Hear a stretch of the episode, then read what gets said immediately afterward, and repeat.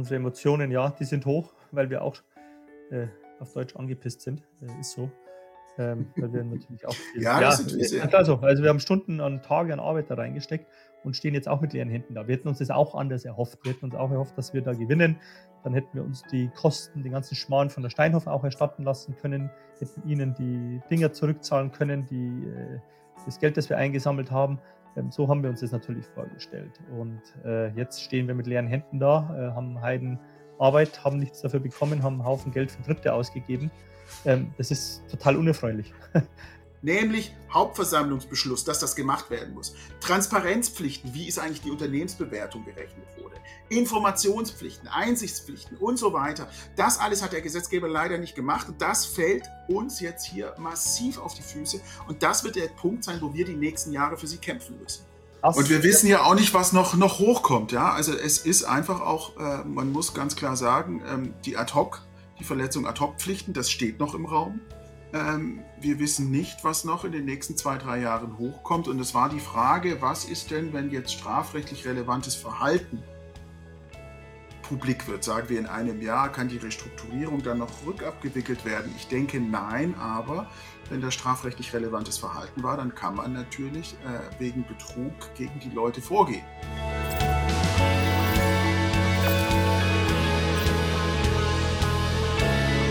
Guten Abend, meine sehr geehrten Damen und Herren. Herzlich willkommen zur Infoveranstaltung, zur ja, ähm, abgeschlossenen Sanierung, glaube ich, muss man mittlerweile sagen, der Steinhoff International Holdings NV. Mein Name ist Daniel Bauer, ich bin Vorstandsvorsitzender der SDK und mit mir heute zusammen hier ist Herr Dr. Marc Liebscher, mein Kollege im Vorstand der SDK. Hallo, schönen Abend. Schön, dass du da bist. Hallo, grüße Sie. So, ähm, ja, wir haben heute eine äh, Infoveranstaltung ähm, aufgesetzt. Wir wollten einfach Ihnen kurz die Möglichkeit geben, Fragen zu stellen.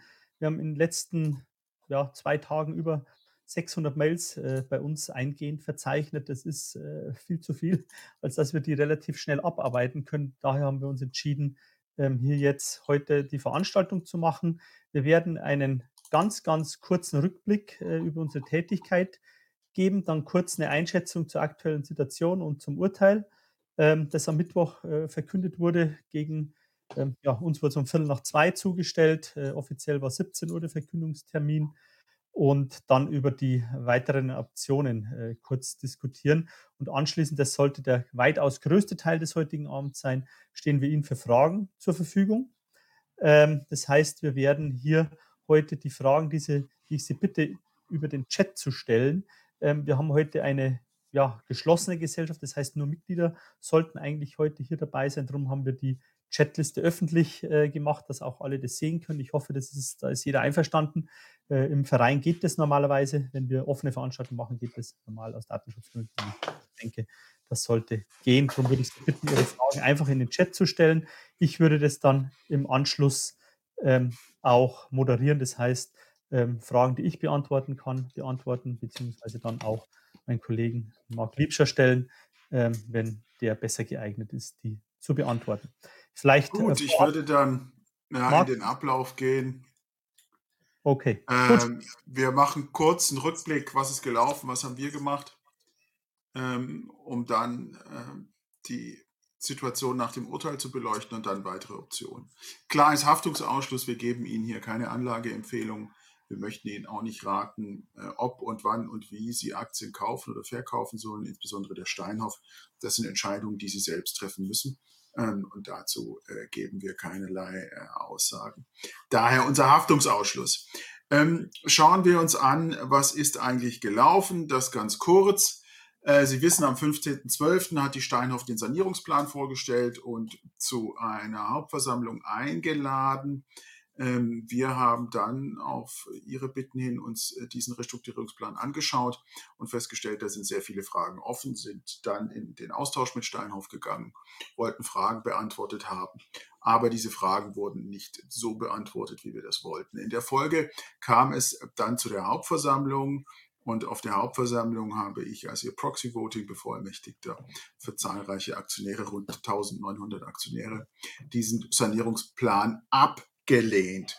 In der Folge hat Steinhoff dann das sogenannte WOA-Verfahren angestrengt und ähm, diesen Sanierungsplan, der auf der Hauptversammlung schon zur Abstimmung war, abgeändert, nämlich ohne 20% CVRs für die Aktionäre vorgelegt. Wir haben dann in dem WOA-Verfahren uns mit Steinhoff auseinandergesetzt. Äh, Steinhoff hat dann in dem WOA-Verfahren den Restrukturierungsplan ein bisschen nachgebessert, indem es die 20% CVRs, die ursprünglich drin waren, auch hier wieder reingenommen hat. Ähm, es gab dann eine Konsultationsperiode, mehrere Telefonate hatten wir intensive Abstimmungen mit den Verfahrensbeteiligten, haben dann mandatiert einen US-amerikanischen Finanzdienstleister B. Faber Riley zur Erstellung eines Wertgutachtens.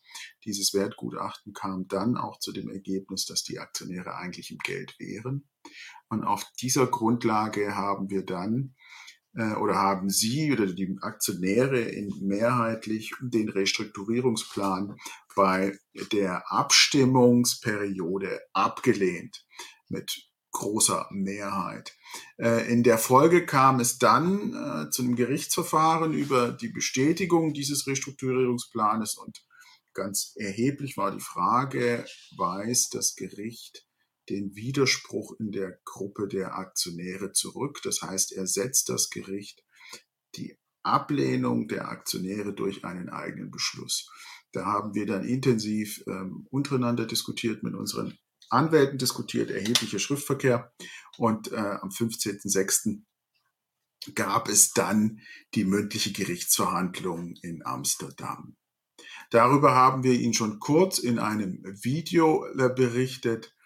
Ähm, da möchte ich auch jetzt das nicht nochmal wiederholen, um uns Zeit zu sparen. Unser Eindruck war, dass das Gericht eigentlich sehr stark auf Steinhoff äh, zweifelnd und fragend eingedrungen ist, weil die Punkte, die wir angesprochen hatten, nach unserem Dafürhalten auch vom Gericht sehr kritisch gesehen wurden. Deswegen sind wir eigentlich schon maßlos enttäuscht und, und auch erstaunt, dass das durchgegangen ist, weil das Gericht hat eigentlich in der mündlichen Verhandlung durchblicken lassen, dass so wie der Restrukturierungsplan jetzt aussieht, es erhebliche Zweifel habe, ob das so ginge.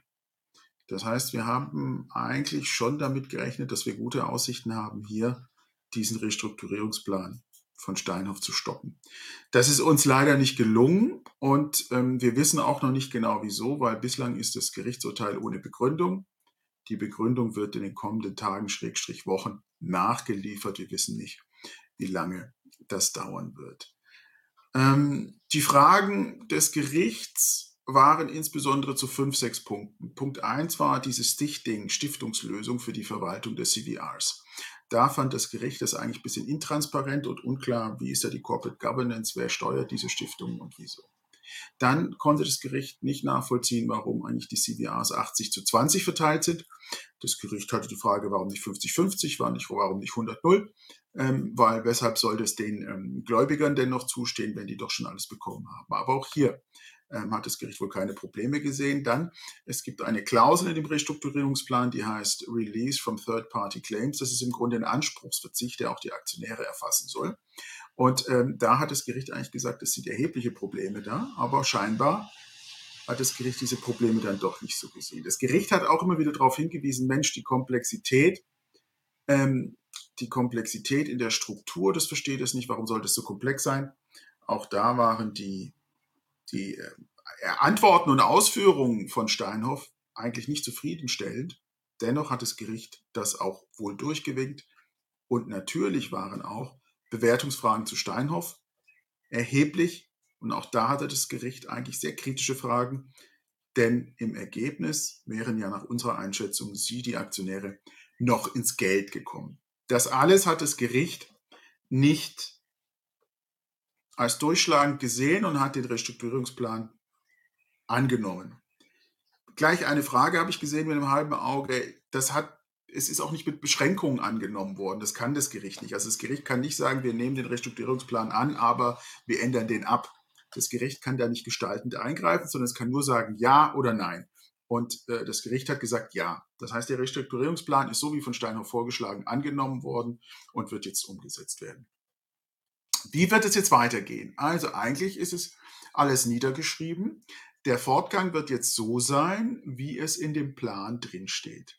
Und die Kernelemente des Planes sind also bis zum 30.06.23 sollen alle Assets von Steinhoff, das sind vor allem die Beteiligung Mattress Firm, Pepco, Pepcore, Greenlit, sollen diese beteiligen auf eine New Topco, also neue Top Company, Top als Holding, also auf eine neue Holding Company äh, übertragen werden und äh, diese Holding Company gibt dann Anteilsscheine, ist gleich Aktien an Gläubiger aus, also kapitalisiert sich dann dadurch. Ähm, das soll bis 30.06. passieren.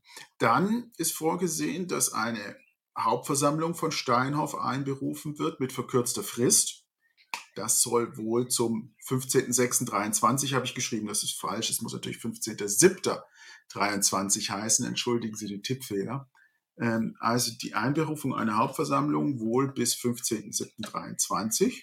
Und auf dieser Hauptversammlung soll dann Beschluss gefasst werden über die Auflösung und Löschung von Steinhoff und wohl auch über das Delisting. Ähm, da gab es Fragen zu, wird ein Delisting kommen oder nicht. Steinhoff hatte immer gesagt, und dann kommt das Delisting. Äh, in den letzten Dokumenten von Steinhoff hieß es dann nicht mehr Delisting, sondern Auflösung und Löschung der Gesellschaft. Ähm, sodass ähm, wir aber auch davon ausgehen, es wird dann am Ende das Delisting der Aktien geben. Und dann ist Steinhoff, so wie wir es kennen, Geschichte. Wann das Delisting kommen wird, wissen wir nicht. Aber Ziel ist Einberufung Hauptversammlung mit verkürzter Fritz zum 15.07., 15. Juli und dort dann Beschlussfassung über Auflösung und Löschung der Gesellschaft.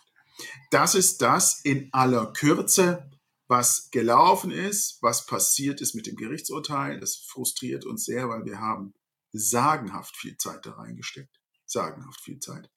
Und ähm, wir denken auch, dass das insgesamt gesellschaftspolitisch und allgemein in eine falsche Richtung geht. Da können wir uns vielleicht, wenn wir nachher noch Zeit haben, ein bisschen drüber auslassen. Ähm, aber jetzt würde ich erstmal sagen, nachdem wir den Stand skizziert haben und auch skizziert haben, wie es weitergeht, dass wir uns gleich mal Ihre Fragen anschauen. Das heißt, äh, Daniel und ich, wir würden jetzt äh, hier Fragen angehen. Wurden die Richter gekauft? Wissen wir nicht, haben wir keine Anhaltspunkte. Das sind so Fragen, wurden die Richter gekauft? Wurde da betrogen? Ähm, das können wir, wissen wir nicht, haben wir keine Anhaltspunkte. Ja. Ähm, ist das europarechtskonform? Wir gehen davon aus, dass das europarechtskonform ist. Jedenfalls ähm, wird äh, niemand das vor dem Hinblick erfolgreich angreifen können. Delisting ohne Entschädigung. Naja, das Delisting äh, wird entschädigungslos erfolgen, weil es ist ja im Grunde ein Delisting nach Auflösung und Löschung äh, und nicht eine Delisting in dem Sinne, wir listen jetzt im Freiverkehr. Deswegen gibt es da auch keine Notwendigkeit, irgendwie ein Angebot zum Aufkauf der Aktien abzugeben. Ja, vielleicht das noch das weitere Vorgehen zu den Optionen. Da kommen jetzt einige Fragen, das hatte ich jetzt noch nicht so deutlich gesagt. Schauen wir uns noch die Optionen an. Wir haben uns intensiv überlegt, ob wir eine gerichtliche Sonderprüfung anstrengen sollen. Ähm, und nach Einschätzung unserer niederländischen Rechtsanwälte äh, ist es wenig aussichtsreich, weil wir keine belastbaren Anhaltspunkte dafür haben, dass das Management gegen gesetzliche Vorschriften verstoßen hat. Ähm, und deswegen ist unser Ansatz eigentlich zu sagen, aus Kostengründen ist die Beantragung einer gerichtlichen Sonderprüfung nicht sinnvoll. Prüfenswert ist allerdings, und das ist ein anderer Punkt, die Frage, ob Steinhoff wegen Verstoß gegen Ad-Hoc-Pflichten in Anspruch zu nehmen ist. Wohlgemerkt Steinhoff. Ähm, denn es spricht einiges dafür, dass die Gesellschaft zu spät über das Scheitern der Verhandlungen äh, zur Verlängerung der Fälligkeit der Verschuldung berichtet hatte. Äh, Sie wissen, im ganzen Zeitraum von 22 hatte man eigentlich den Eindruck, äh, das funktioniert. Die kriegen die Restrukturierung hin und dann plötzlich am 15.12. die Mitteilung, nein, Restrukturierung klappt nicht, Verschuldung wird nicht verlängert, wir müssen Restrukturierung, Einberufung, äh, Hauptversammlung binnen kürzestmöglicher Frist. Die Frage ist, hat Steinhoff eigentlich nicht die Pflicht gehabt, früher darüber zu informieren? Und hat sie gegen diese Pflicht verstoßen? Da haben wir ein paar Fragen, äh, die wir vorher klären müssen. Wir müssen eigentlich klären, angesichts der, der jetzt in Kürze anstehenden Auflösung und Löschung der Steinhoff, ähm, müssen wir klären, gegen wen und bis wann müssen diese Ansprüche geltend gemacht werden? Ist es gegen die Gesellschaft bis zum 30.06., bis zum 15.07. oder geht es auch noch später? Was sind die Folgen dann der Löschung und Auflösungsbeschlüsse in den Niederlanden?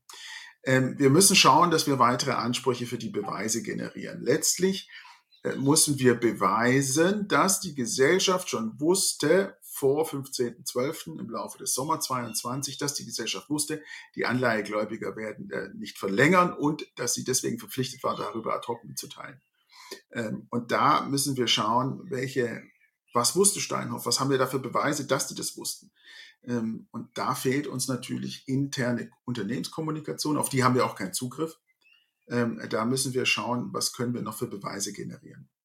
Äh, dann müssen wir klären, ob diese Ansprüche in Deutschland äh, gerichtlich geltend gemacht werden können. Dafür spricht, dass die Aktien in Frankfurt notiert sind und äh, damit die Ansprüche deutsche Aktionäre innen haben. Und nach unserer Ersteinschätzung müsste eigentlich eine Klage von einem deutschen Gericht hier in Frankfurt eigentlich in Frage kommen also deutsche Gerichte nach erster Einschätzung. Aber müssen wir uns auch noch genauer anschauen. Und dann die Frage, ja, welche Aktionäre können denn überhaupt Ansprüche geltend machen? Nach unserer Ersteinschätzung sicherlich nur Aktionäre, die im Laufe von 22 ihre Aktien erworben haben, vor dem 15.12. Und dann bestens, ja, so ab September, also ab dem Moment, wo eigentlich diese Pflicht darüber zu informieren, wir kriegen es nicht verlängert, wann war die wirklich da, wann die war wirklich virulent, wann können wir es wirklich beweisen. Ähm, also haben wir auch einen Zeitraum, ähm, der die Kreis der Anspruchsberechtigten eingrenzt. Das sind die zwei Optionen, die wir jetzt im Blick haben, also gerichtliche Sonderprüfung eher nein. Ad-Hoc-Pflichten, ja, wir müssen es uns genauer anschauen und dann ähm, überlegen, wie wir es machen. So, schauen wir uns jetzt die Fragen an, Daniel. Ähm, ich würde sagen, ähm, gehen wir das mal äh, den, den, Themen nach durch. Ähm, so. Wir haben ja ganz viele verschiedene Themenbereiche. Also Delisting, Steinhoff, Abfindung im Bar, glaube ich, äh, haben wir äh, schon genug. Haben wir gesagt, nein äh, eher aussichtslos. Ähm, dann, äh, ob die Ausgabe von den 4,2 Millionen neuen Aktien, äh, beziehungsweise ja, neuen Aktien der Steinhoff NV ähm, zur Verwässerung der CVRs führt, die die äh, Aktionäre bekommen. Da gehen wir nicht davon aus. Also es ist im WOHA-Plan, immer im Restrukturierungsplan, im WOHA-Verfahren immer die Rede davon, dass 80 Prozent der CVRs die Gruppe bekommt, äh, die, der CPU-Gläubige und 20 Prozent die Gruppe der Aktionäre. Ähm, zum Zeitpunkt des WOHA-Plans waren ja die Aktionäre diese, äh, die jetzigen Aktionäre, also Vorkapitalerhöhung. Ähm, da müsste man aus unserer Sicht den WOHA-Plan nochmal ändern. Ähm, aber ganz safe werden wir es natürlich erst sehen, wie die Rechtserfassung der Gesellschaft ist. Aus unserer Sicht ist es nicht so. Also diese 4,2 Millionen neuen Aktien sind nicht CVR berechtigt. Ähm, Dann Frage Befangenheit, Richterwechsel, das stinke doch zum Himmel. Ähm, wir haben keine Hinweise dafür, dass die Richter befangen waren. Ähm, da gibt es Voraussetzungen und wir sehen diese Voraussetzungen nicht, sodass wir da keine nur weil uns das Urteil nicht gefällt, äh, das ist kein Anhaltspunkt dafür, dass die Richter befangen waren. Ähm, genau. Dann die Frage, sind wir in Kontakt mit der BaFin? Äh, der Kontakt mit der BaFin ist immer eingleisig. Wir geben was in die BaFin hinein, aber die sagt nie uns, die sagt uns nicht mal, ob sie es erhalten hat. Das heißt, wir, wir wenn Sie meinen, wir stehen in Kontakt mit der BaFin, ja, wir stehen in Kontakt mit der BaFin, aber es gibt keinerlei Austausch mit der BaFin, äh, weil die sich mit Kapitalmarktteilnehmern, äh, die Unbeteiligte eines Verfahrens sind, nicht austauscht. Also die tauscht sich mit Steinhoff aus, aber nicht mit uns. Das heißt, also per E-Mail, wenn man was, wenn man per E-Mail was der BaFin zustellt, dann bekommt man schon eine Eingangsbestätigung. Ja, okay, das aber mehr nicht. Ja. nicht man bekommt ja. einen aktuellen Verfahrensstand oder die diskutieren auch nicht mit einem. Also das ist ja. Ähm, ja, eine Behörde und die nehmen gerne Hinweise entgegen, aber kommunizieren nicht äh, mit Dritten. Ja. Ähm, genau, es kommt jetzt nochmal die nee, BaFin, antwortet auch E-Mails. Ähm, das ist vielleicht der Fall, wenn man Fragen zu, zu Gesetzesauslegung, zu Verordnungen hat, aber wenn Sie jetzt äh, jemand im Insiderhandel bezichtigen oder sowas, dann wird die BaFin Ihnen keinen aktuellen Sachstand. Ähm, Dann die Frage, muss die BaFin das Aussetzen des Steinhoff-Aktienhandels genehmigen? Also das ist kein Aussetzen des Aktienhandels, sondern es ist im Grunde eine Einstellung und die Listing oder sagen wir eine Löschung der Gesellschaft und dann die Listing. Ähm, die, das für, die, für das äh, Liquidation und Löschen der Gesellschaft muss die BaFin nicht genehmigen, aber dann, ich glaube, für das danach folgende Delisting, da muss die BaFin informiert werden und da macht die dann auch ihren Haken dran. Da sehen wir kein Problem bei der BaFin. So, dann zu den Observern. Äh, die Observer ähm, haben nach unserer Einschätzung keinen Parteiverrat oder Interessenkonflikt äh, begangen oder gehabt. Da gab es Informationen von ihnen, aber das war äh, unverfänglich, ähm, sodass wir, was die Rolle der Observer angeht, ähm, jetzt nicht sagen können, dass die nicht objektiv äh, gewesen wären, dass wir dafür Anhaltspunkte haben, dass sie befangen waren. Also von den Observern haben wir keine äh, Hinweise für eine Befangenheit. Die Observer haben auch nur darauf geachtet, ob das Verfahren richtig ist. Die haben sich nicht um Inhalte gekümmert. Also die haben geguckt, hat Steinhoff am 15.03. ein Informationsschreiben vorgelegt. Ja, Steinhoff hat am 15.03. ein Informationsschreiben vorgelegt, Haken dran. Aber die haben nicht reingeguckt, was ist in diesem Informationsschreiben inhaltlich geschrieben. Das war leider, das ist nicht deren Aufgabe vom Gesetz. Das heißt, die haben nur einen, im Grunde nur die Abläufe überprüft, aber nicht die Inhalte. Deswegen ist die Rolle der Observer für eine inhaltliche Überprüfung gar nicht vorgesehen gewesen und war die auch eigentlich nur auf, auf marginale Dinge beschränkt, nämlich zu prüfen, sind die Verfahrenshandlungen gemacht worden, aber nicht, was war Inhalt dieser Verfahrenshandlungen und waren die Inhalte okay. Das zu den Observern. Ähm, äh, die äh, eine Frage, wieso man nicht nachgegangen ist, wer die Inhaber von den restlichen 2,5 Millionen Aktien waren. Das können wir nicht. Wie sollen wir das feststellen? Es gibt keine Rechtsgrundlage, wo wir irgendwo ähm, jemand äh, verpflichten können, uns offenzulegen, wer die Aktionäre sind. Ich weiß, es gab einen äh, aus unserem Mitgliederkreis, der auch eine Aktienzählung von uns verlangt hat, weil er davon ausgeht, dass deutlich mehr Aktien aufgrund von Make It Short, also von Aktienleihen, beziehungsweise Leihen kann man da nicht sagen, weil die Aktien aus dem Nichts geschaffen werden, ähm, durch Investmentbanken quasi diese äh, nichts, aus dem Nichts geschaffenen Aktien Short ähm, platziert wurden an der Börse, um so vom fallenden Aktienkurs zu profitieren. Aber A, ähm, ist das äh, aus unserer Sicht, äh, wäre es nicht nachweisbar. Wie sollen wir denn ähm, jemals alle Aktionäre erreichen, sodass sich jeder registrieren kann und wir nachweisen können, dass es mehr als diese 4,2 Milliarden Aktien äh, gab, also viele Aktien short verkauft wurden. Und B, äh, macht es aus unserer Sicht auch ähm, äh, keinen Sinn, weil ähm, alle Aktien müssen spätestens mit der Liquidation der Gesellschaft äh, wieder ähm, also alle Leerverkäufe müssen wieder glattgestellt werden. Das heißt, es müsste dann im Vorfeld jetzt zu einem massiven Short Squeeze kommen, wenn sich die Hedgefonds wieder eindecken müssen. Ähm, das heißt, A, wir können nicht herausfinden, wer, wer, die einzelnen Aktionäre sind. Da gibt es keinerlei Rechtsgrundlage, hier irgendwo das einzuklagen. Und B, äh, aus unserer Sicht macht diese äh, ja, Behauptung, die da aufgestellt wird, dass es massive Short-Aktionen gab von Hedgefonds, auch eigentlich keinen Sinn. Das würde vor allem auf den jetzigen niedrigen Kursniveau keinen Sinn ergeben. Die hätten sich wahrscheinlich bei 2, 3 Cent doch schon längst eingedeckt, wenn sie vorher für 20, 30 Cent leer verkauft hätten. Dann war eine Frage zu den Nebenjobs der Organe von Louis Depré. Ähm, da haben wir ähm, keine Probleme drin gefunden bei diesen Nebenjobs, weil die auch marginal waren und äh, auf der Hauptversammlung auch beantwortet wurden. Das heißt, die Nebenjobs haben wir als unproblematisch dann gesehen und selbst wenn nicht als den Hebel, um da was groß zu machen. Äh, Sammelklage in den USA. Die Sammelklage in den USA, Daniel, werden wir aller Voraussicht nach oder sehr, werden wir nicht einreichen.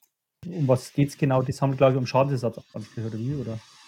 Ja, das sind diese Schadensersatzansprüche in den USA. Also was wird in den USA eine Sammelklage eingereicht? Nein. Nein. Ja, es gibt keinen, also wir haben nicht den Gerichtsstand würden wir nicht hinbekommen. Das, äh, amerikanische Gerichte beschäftigen sich mit viel, aber in der Regel nicht, wenn europäische, deutsche Aktionäre geschädigt sind von einem holländischen Unternehmen, das mit Sitz in Stellenbosch in Südafrika, die würden sich wahrscheinlich für nicht zuständig äh, erklären. Dann, ob wir extra Geld, also Marc und ich extra Geld bekommen für die Steinhoff-Sache, nein. Ähm, wir bekommen die 2000 Euro Vergütung von der SDK. Wir sind weitgehend ehrenamtlich tätig. Handelbarkeit der CVAs. Die CVAs sind nicht handelbar, hm, sodass wir Ihnen nicht sagen können, wie viel die wert sein werden, ob Sie die verkaufen sollen oder nicht, wie es sich damit auf, auf sich halten wird. Das heißt, die CVAs ähm, sind ähm, nicht handelbar. dann jemand hat gestern verkauft und erneut gekauft, hat jetzt noch weiter Anspruch auf die CWAs? Ja, hat er. Äh, es werden wahrscheinlich die zur Löschung, gehen wir davon aus, die Aktionäre, die zum letzten Zeitpunkt äh, eben Aktien im Depot haben zur Löschung, ähm, die werden die CVRs dann eingebucht bekommen. Dann die Frage, was genau ist ein CVA? Da ist unser Hinweis, setzen Sie sich mit dem Restrukturierungsplan auseinander. Die CVAs sind spezielle Erwerbsrechte, Besserungsscheine, welche Aktionären und Gläubigern äh, 80 zu 20 gegeben werden. Ähm, das ist ein dann, Contingent Value Right, also ein Besserungsschein. Ja, aber da müssen wir dann, wir müssen jetzt nicht wirklich auf alles eingehen, die Leute. Ich finde, ich finde jetzt nach einem halben Jahr äh, Steinhoff intensiv ist die Frage, was sind CVAs? Ähm, Herr Merkens, sehen Sie es uns nach. Ähm, schauen Sie sich das selber an, sonst müssen wir hier zu viel von Anfang an erzählen. Dann, äh, es gab ja die, das war der Hinweis in die USA, es war ja angedacht, wegen Acting in Concert in den USA vorzugehen. Wir haben uns das angeschaut, ähm, aber ähm, haben gesehen, dass wir da nicht weiter vorankommen, sodass wir wegen Acting in Concert in den USA nicht denken, dass es sinnvoll ist, weitere Schritte zu unternehmen.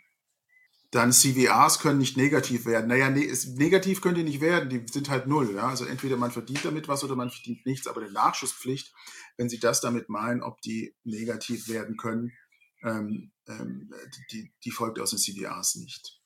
Ähm, es gibt keine Möglichkeit, jetzt Widersprüche gegen dieses Urteil einzulegen oder Rechtsmittel oder das zu einer höheren Instanz zu treiben.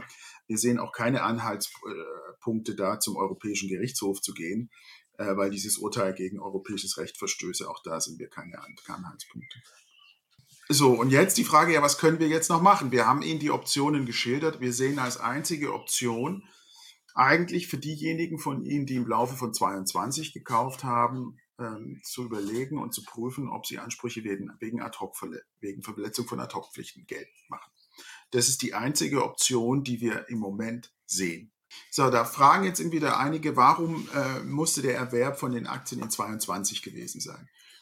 Ähm, weil wir denken, dass der Schadensersatzanspruch vor allem für jene besteht, welche sagen können, hätte Steinhoff im Februar oder im März 22 gesagt, holla, die, die, die, die Sanierung funktioniert nicht, was wir da machen wollen und die Gläubiger sind nicht bereit, die Fälligkeit äh, zu, zu, nach hinten rauszuschieben. Hätte Steinhoff darüber berichtet, dann wäre das klar gewesen und dann hätte ich die Aktien nicht gekauft. Ja, also das ist der Ansatzpunkt zu sagen, hätte ich darüber gewusst, dass das alles nicht klappt, dann hätte ich die Aktien nicht gekauft.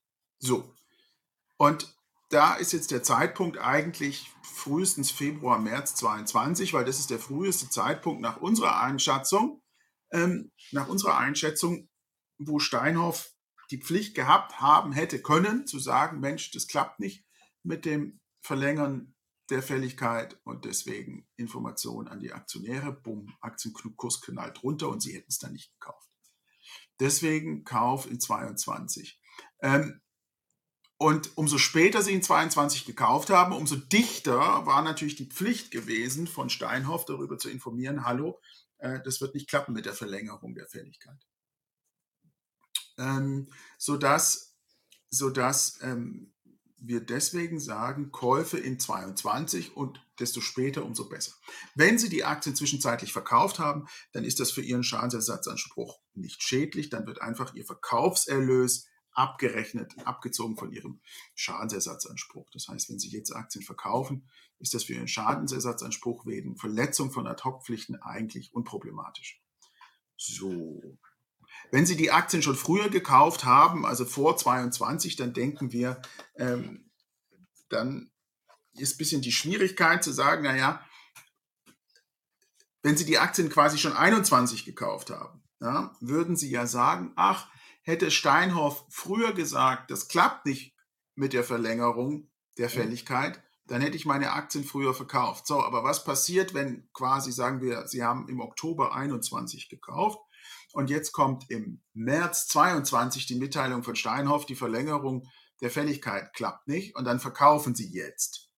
Aber dann ist der Kurs ja schon runtergeknallt. Na, aufgrund der Ad-Hoc wäre der Kurs runtergeknallt, dann hätten Sie nach der Ad-Hoc verkauft hätten sie auch die Kursverluste gehabt, wie sie sie am 15. Dezember hatten. Das heißt, das ist ein bisschen schwierig ähm, zu sagen, na, auch für diejenigen, die schon Aktien hatten, wäre ein Schaden entstanden durch die verspätete Ad-Hoc-Mitteilung. Das ist die, das Problem, weswegen wir sagen, ähm, weswegen wir sagen, ähm, dass äh, es am aussichtsreichsten ist für diejenigen, die gekauft haben im Laufe von 22. Äh, dann es gibt wieder einige, die nicht damit zurechtkommen, warum man das Urteil nicht angreifen kann. Das ist halt so. Das hat der Gesetzgeber in den Niederlanden so entschieden. Ähm, und da kommen wir jetzt nicht gegen an. Äh, und da können wir jetzt nicht auch die niederländischen Gesetze gegen nicht, äh, nicht ändern. Dann, wer wird auf der Hauptversammlung abstimmen, auf der Konten? Ähm, die Aktionäre der Steinhoff dürfen abstimmen, also auch Sie, aber ähm, die Mehrheiten sind klar. Es werden extra nochmal 4,2 Milliarden Aktien ausgegeben ähm, und die in Hände der Topco und die Topco wird dann für die Liquidation stimmen. Das heißt, wir haben da keine Aussicht auf irgendeine Mehrheit und irgendeine Blockademöglichkeit, so wie es aktuell aussieht. So, nochmal die Frage und auch der Ausruf, natürlich kann vor dem EuGH vorgegangen werden. Ja, natürlich können Sie das machen. Also Sie können, Sie können zum Bundesverfassungsgericht gehen, Sie können zum Europäischen Gerichtshof gehen. Wenn Sie mich beauftragen, ich schreibe Ihnen auch gerne eine Klage zum Supreme Court der USA. Wenn Sie mich dafür bezahlen, klar, können Sie alles machen. Also äh, natürlich können Sie das alles tun. Aber die Frage ist, ist es wirtschaftlich sinnvoll?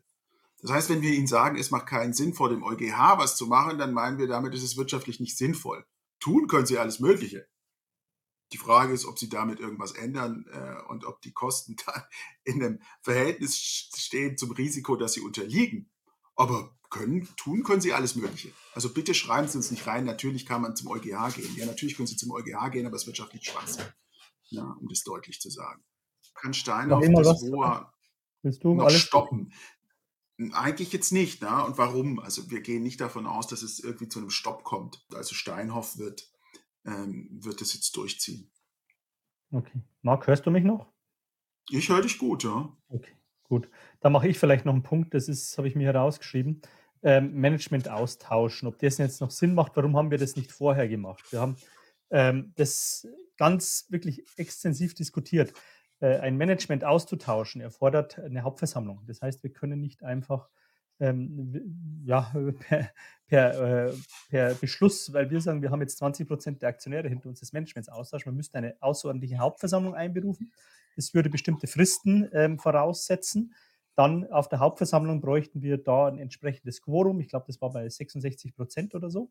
Ähm, das muss man erst erreichen und dann würde man das Management abberufen und dann müsste man einen neuen Aufsichtsrat wählen, der wiederum das Management bestimmt.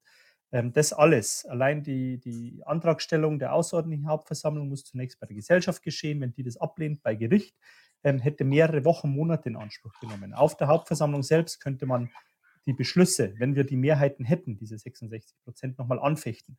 Das würde dann vor Gericht gehen. Das würde, wenn wir Pech haben, eineinhalb Jahre dauern, bis wir äh, dann die beiden äh, Vorstände losgeworden wären. Das heißt, es war kein sinnvoller Weg.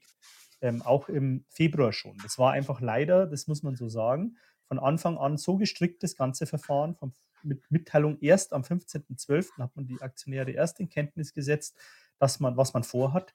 Ähm, die Frist bis 30.06. ist extrem eng bemessen, ähm, sodass man viele Wege, die man hätte vielleicht gehen können, wenn man das schon im Juni letzten Jahres gewusst hätte, ähm, sind damit ausgeschieden. Und das war zum Beispiel die Möglichkeit, hier den Vorstand ab, auszutauschen.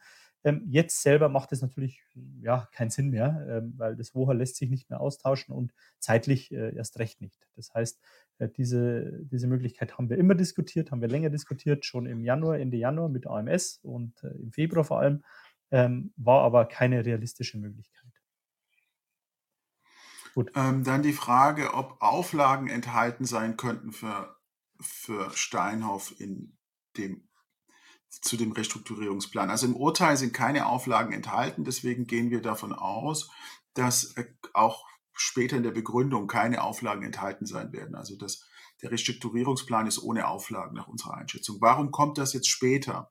Also das ganze Verfahren, das ganze WOA-Verfahren, das Gerichtsverfahren und auch das Urteil ist auf Schnelligkeit angelegt damit das Unternehmen sich schnell restrukturieren kann. Deswegen, das gibt es auch im deutschen Zivilrecht, gibt es auch die Möglichkeit, dass ein Urteil ergeht und die Begründung wird nachgeliefert. Ganz normal, haben sie auch bei Autounfällen oder sowas in Deutschland. Ähm, Und äh, das macht das Gericht hier. Es äh, bringt ein schnelles Urteil, damit äh, das Verfahren zügig vorangehen kann, weil Schnelligkeit ist da vom Gesetzgeber als wesentliches Ziel benannt, Schnelligkeit. Und dann liefert das Gericht die Begründung nach. Ähm, das ist für uns natürlich Mist, aber insofern auch leider egal, weil wir haben ja sowieso keine Möglichkeiten, Rechtsmittel einzulegen gegen das Urteil. Also wir können ja keine Berufung, keine Revision oder Widerspruch machen. Das ist rechtskräftig, das Urteil. Das heißt, diese spätere Begründung ist insofern für uns auch, so bitter sich's anhört, eigentlich wurscht, weil wir können auch gegen das Urteil gegen nicht vorgehen und brauchen dann auch die Begründung jetzt im Moment auch noch nicht haben. Ja? Genau. Dann ähm, vielleicht noch zur Mattress Firm und äh, Vorstand der und Aufsichtsrat, die gegen das Unternehmen gearbeitet haben. Ja, das ist auch meine persönliche Ansicht. Ich sehe hier nicht, dass der Vorstand einen Deal gemacht hat, der zugunsten der Eigentümer auch nur irgendetwas Positives äh, enthält. Ähm, aber man muss das natürlich, das ist meine persönliche Meinung, aber man muss das auch gerichtsfest durchsetzen können. Wir haben uns den Mattress Firm Deal angeschaut. Der dient aus meiner Sicht als Blaupause für das, was wir jetzt im Woha bei Steinhoff gesehen haben. Wer sich Mattress Firm genau anschaut, wird sehen, dass das damalige oder das Board von Mattress Firm ähm, für das Chapter 11 Verfahren, also das Sanierungsverfahren in den USA, ähm, 5,01 Prozent der Anteile erhalten hat an der Gesellschaft. Wenn man sich jetzt den Kaufpreis von 4 Milliarden US-Dollar anschaut für Mattress Firm, ähm, sieht man, es ist im Endeffekt jetzt eine, eine Gratifikation von über 100 Millionen US-Dollar, die der, das Board, der Vorstand da bekommen hat. Das ist äh, verrückt ähm, weil so viel kann ein Einzelner aus meiner Sicht gar nicht verdienen. Und die ganzen äh, Chapter 11 wurde ja von dem Berater hauptsächlich äh, aufgesetzt, durchgezogen. Ähm, aber dann hat man immer wieder, wenn man sich das anschaut, stößt man halt immer wieder auf äh, ja, äh, Probleme bei der Geltendmachung von Schadensersatz. Zum Beispiel Mattress Firm wurde von unseren Anwälten gesagt, hätten wir innerhalb von zwölf Monaten die Klage einreichen müssen. Jetzt ist es zu spät. Und wer sich die, das Timing anschaut, Chapter 11, Abschluss, Bekanntmachung, wo er sieht, dass wir da halt vorbeigeschrammt sind an dieser, ähm, an dieser Frist. Das heißt, hier kann man nichts mehr öffnen. Ähm, hier ist es zu spät, Schadensersatz geltend zu machen. Und äh, auch bei anderen Punkten, aus meiner Sicht ist auch der Verkauf von Pepco und Pepco-Aktien im Januar, Februar ähm, grob äh, schädigend für die Gesellschaft. Damit hat man laut eigener Auskunft der Gläubiger ausbezahlt. Äh, wahrscheinlich Gläubiger, kann man erwarten, die widerspenstig waren, also die gegen das WOHA waren. Ähm, und der Verkaufspreis äh, damals lag unter Börsenkurs ähm, von den beiden Aktien und auch unter dem Kurs, den BFI, also der eigene Gutachter, äh, errechnet hat ähm, für die Beteiligung an, an den beiden Unternehmen. Das heißt, man verkauft quasi, man gibt im Januar ein Gutachten in Auftrag und verkauft dann ein paar Wochen später äh, unter Gutachten Ergebnispreis. Ähm, das ist auch nicht gerade schlau aus meiner Sicht, aber okay, ähm, das ist so. Ähm, und in Holland, äh, Marc, du hast es ja mit, äh, AMS äh, ausschweifend diskutiert. Bei uns gibt es immer, ich glaube, Business Judgment Rule nennt man das. Also was darf denn ein Vorstand? Da ist in Deutschland das, ähm, ja, muss halt drittvergleichbar handeln etc. In den Niederlanden ist es leider, Marc, kannst du was dazu sagen, wenn ich es richtig verstanden habe, deutlich weiter die Handlungsfähigkeit. Da hat der Vorstand weit größeren Ermessensspielraum, ja, als ja. hier in Deutschland. Sodass die. Möglichkeit, dem Vorstand einen Vorwurf zu machen und darauf zu sagen, hallo und deswegen Sonderprüfung, die ist sehr eng. Wir bräuchten tatsächlich Beweise schon, die uns sagen, hey, der Vorstand hat hier pflichtwidrig gehandelt. Und die haben wir nicht. Auch wenn Sie sagen, jetzt äh, natürlich äh, ganz offensichtlich hat der Vorstand gegen die Aktionäre gearbeitet, wieso geht das? Das Gericht hat es leider anders gesehen. Und deswegen geht das, weil das Gericht es anders gesehen hat. Auch Ihre Frage, kann man beim EuGH nicht gegen die Gesetzgebung Staruk und WOA vorgehen? Das kann man, das kann man versuchen, aber die Aussichten sind sehr gering. Und das kostet sehr, sehr viel Geld. Äh, und äh, Ihnen zu raten, nehmen Sie hier eine halbe Million Euro in die Hand und beauftragen Sie einen Anwalt damit, da eine Klage zu machen, äh, das möchte ich Ihnen nicht raten, weil das wäre müsste ich Ihnen sagen, ja, wenn Sie 500.000 Euro übrig haben, das zu machen und Sie wollen damit nicht nach Baden-Baden zur Spielbank, können Sie auch sowas damit machen, aber das wäre nicht seriös. Ähm, deswegen ähm, akzeptieren Sie, dass Dinge wirtschaftlich nicht sinnvoll sind. Ja, ähm, da, aber wenn Sie sagen, ja, wie viel Geld soll es denn kosten, ja, dann äh, müsste man sich genau anschauen, was Sie haben möchten. Was ist das Leistungsspektrum, welches Sie von Ihrem Anwalt oder Ihrer Anwältin haben möchten? Also würde ich Ihnen raten, nehmen Sie der Kontakt zu Ihrem Anwalt, zu Ihrer Anwältin auf, umreißen Sie genau das Leistungsspektrum und dann werden Sie einen Preis dafür genannt bekommen.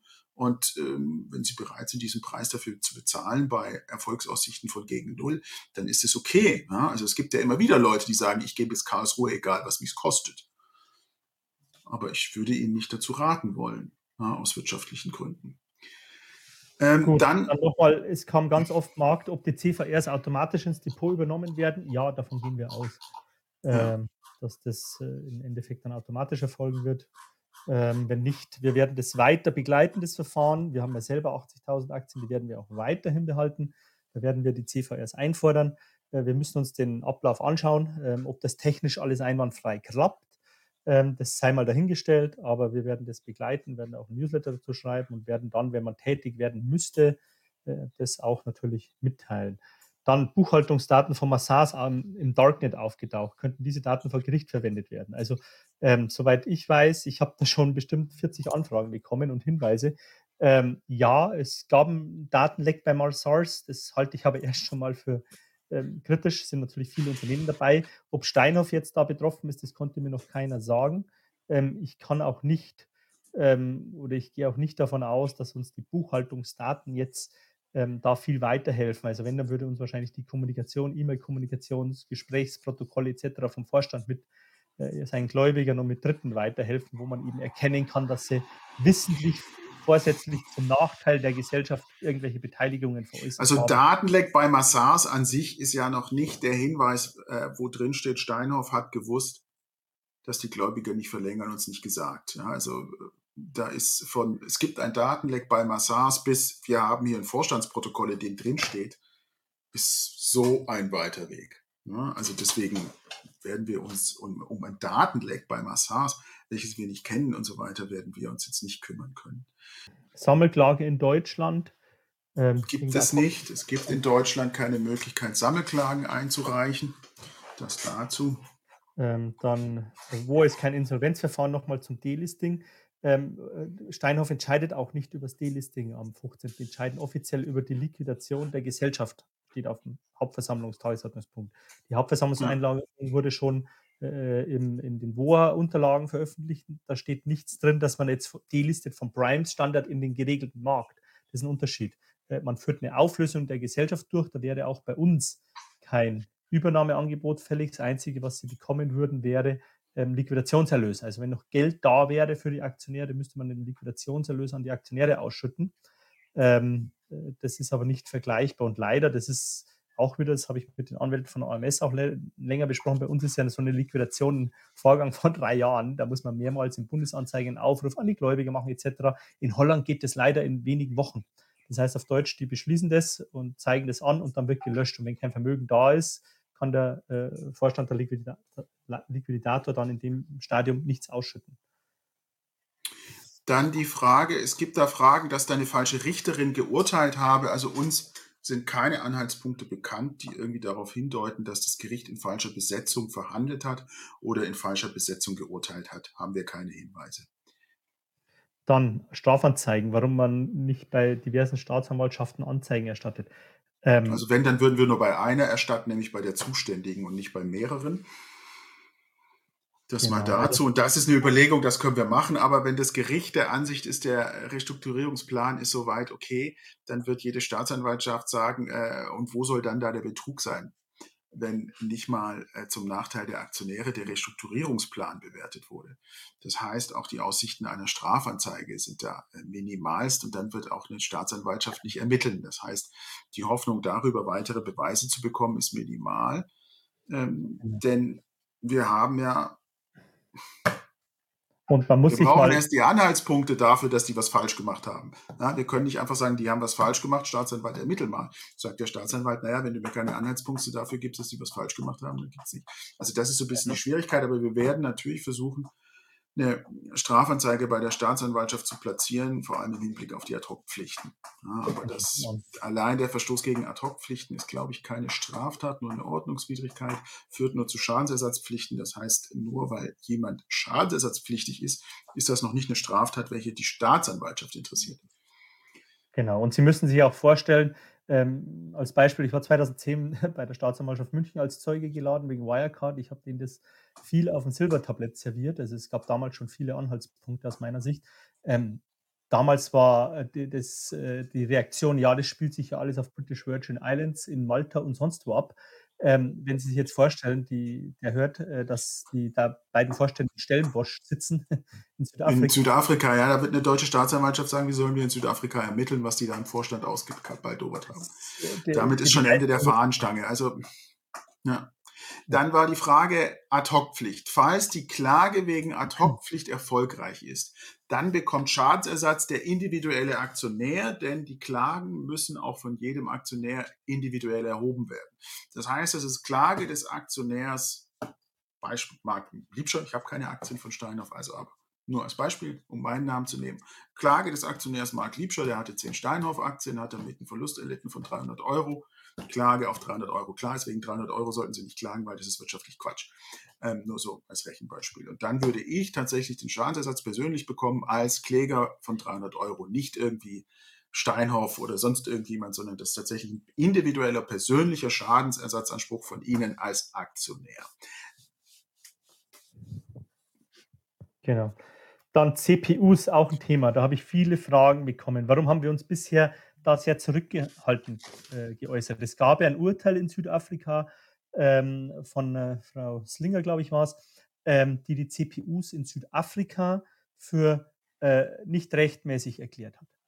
Wir haben daraufhin, das haben wir angenommen, es gab auch zwei Mitglieder, die haben uns sehr viele Unterlagen, da noch mein Dank äh, an die beiden, ich glaube, die wissen, äh, wen ich meine, äh, dahingehend zukommen lassen. Also die Urteile etc., das hat man alles nicht im Netz gefunden.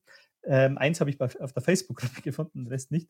Ähm, und das haben wir mit AMS besprochen. AMS hat dann erstmal eine grobe Einschätzung gemacht. Wir haben daraufhin eine andere Kanzlei nochmal mandatiert, untermandatiert. Also AMS hat das gemacht. Warum? AMS sind kein, die hatten keine Experten für solche Finanzierungsverträge. Diese beiden Experten haben sich das angeschaut, ob die CPUs gegen eventuell niederländisches Recht verstoßen würden. Das Ergebnis war nicht positiv für uns, nicht befriedigend. Man hat keine detaillierten Anhaltspunkte finden können, dass es gegen niederländisches Recht verstößt. Also in Südafrika gilt südafrikanisches Recht, hier gilt in dem Fall niederländisches Recht. Und äh, das niederländische Recht, die Punkte, die man hätte argumentieren können, sind sehr high-level, also sehr verallgemeinern, so in die Richtung Verstößt gegen Treu und Glauben, quasi das, was man äh, äh, zieht als Anwalt, wenn man sonst nicht mehr weiter weiß, also wenn man keine äh, knallharten Fakten, keine knallharten Gesetzesverstöße finden konnte. Und ähm, das ist, äh, ja, war zu wenig, war auch dem Gericht zu wenig. Wir hatten das ja auch in den Schriftsätzen, wenn sich die anschaut, Steinhoff hat ja unsere Schriftsätze auch veröffentlicht, ähm, äh, auch nochmal angeführt, aber das Gericht ist gar nicht darauf eingegangen. Also das Gericht hat auch hier keinerlei Kritikpunkt gesehen, den ich durchaus sehe, weil CPU-Gläubiger sind heute keine Gläubiger, weil wir nicht wissen, wie viel die Vermögenswerte wert sind, bis wir die verkauft haben auf Ebene der Tochtergesellschaften. Aber das Gericht hat das eben als unbedenklich gesehen, hat die als eigene Gruppe im Bohrverfahren, im Sanierungsverfahren anerkannt und auch unsere Anwälte zuvor, die wir die wirklich nur solche Themen rund um Finanzierungsverträge gestalten, ähm, als ja, problemlos eingeschätzt haben. Das heißt, hier haben wir das entgegengenommen, haben da auch, ich glaube, das hat 15.000 Euro rund gekostet, die Prüfung durch die Drittanwälte, ähm, haben das auch wirklich Wochen, drei Wochen lang prüfen lassen, Tag und Nacht haben wir dran gesessen, aber wir haben keinen Punkt gefunden, der uns so munitioniert hätte, dass wir sagen können, hier, die CPU-Verträge sind nichtig, die sind gegen niederländisches Recht. Dann zur Frage der Ad-Hoc-Klage. Ähm, die Klage muss jeder einzeln einreichen und jeder muss individuell einen Anwalt, eine Anwältin beauftragen. Das heißt, Sie können nicht die SDK beauftragen und die SDK macht es für Sie. Wir als SDK können versuchen, ein bisschen zu koordinieren, das zu strukturieren, ähm, Sie dazu informieren, aber die Klage letztlich muss jeder selber einen Anwalt, eine Anwältin beauftragen. Wie wir das strukturieren und so weiter, da müssen wir uns noch Gedanken machen. Sehen Sie es uns nach. Das Urteil war jetzt erst vorgestern. Ähm, wir sind hier auch ehrenamtlich, machen wir das alles. Und, und wir haben noch nicht, auch noch nicht mit den niederländischen Kollegen im Ergebnis uns überlegt, ähm, überlegen und prüfen können, was ist da das sinnvollste aller Vorgehen. Das heißt, viele Ihrer Detailfragen zur Ad-Hoc-Klage sind richtig. Es ist gut, dass Sie die stellen, ähm, aber die können wir Ihnen noch nicht äh, beantworten. Ne? Also die, das ist das, was wir Ihnen jetzt dazu sagen können. Dann ist die Frage zur Kriegskasse. Zum Stand der Kriegskasse können wir aktuell nichts sagen, weil wir noch mit den äh, Anwälten aus den Niederlanden und auch den US-amerikanischen Finanzierungsberatern über deren Honorarforderungen diskutieren und verhandeln. Ähm, machen Sie sich klar darüber, äh, die Gegenseite hat ungefähr 12 bis 13 Millionen Euro aufge ausgegeben äh, für das Verfahren. Allein die Observers, von denen Sie ja gehört haben, dass die eigentlich nichts gemacht haben, nur Check the Box wurde ein Verfahrensschritt gemacht. Die haben abgerechnet über 600.000 Euro. Ähm, das heißt, ähm, Sie müssen davon ausgehen, dass äh, die Kriegskasse nach Bezahlung der offenen Rechnung bei AMS und bei Faber Riley äh, völlig leer ist. Und ich sage es Ihnen ganz ehrlich, und es war unglaublich günstig.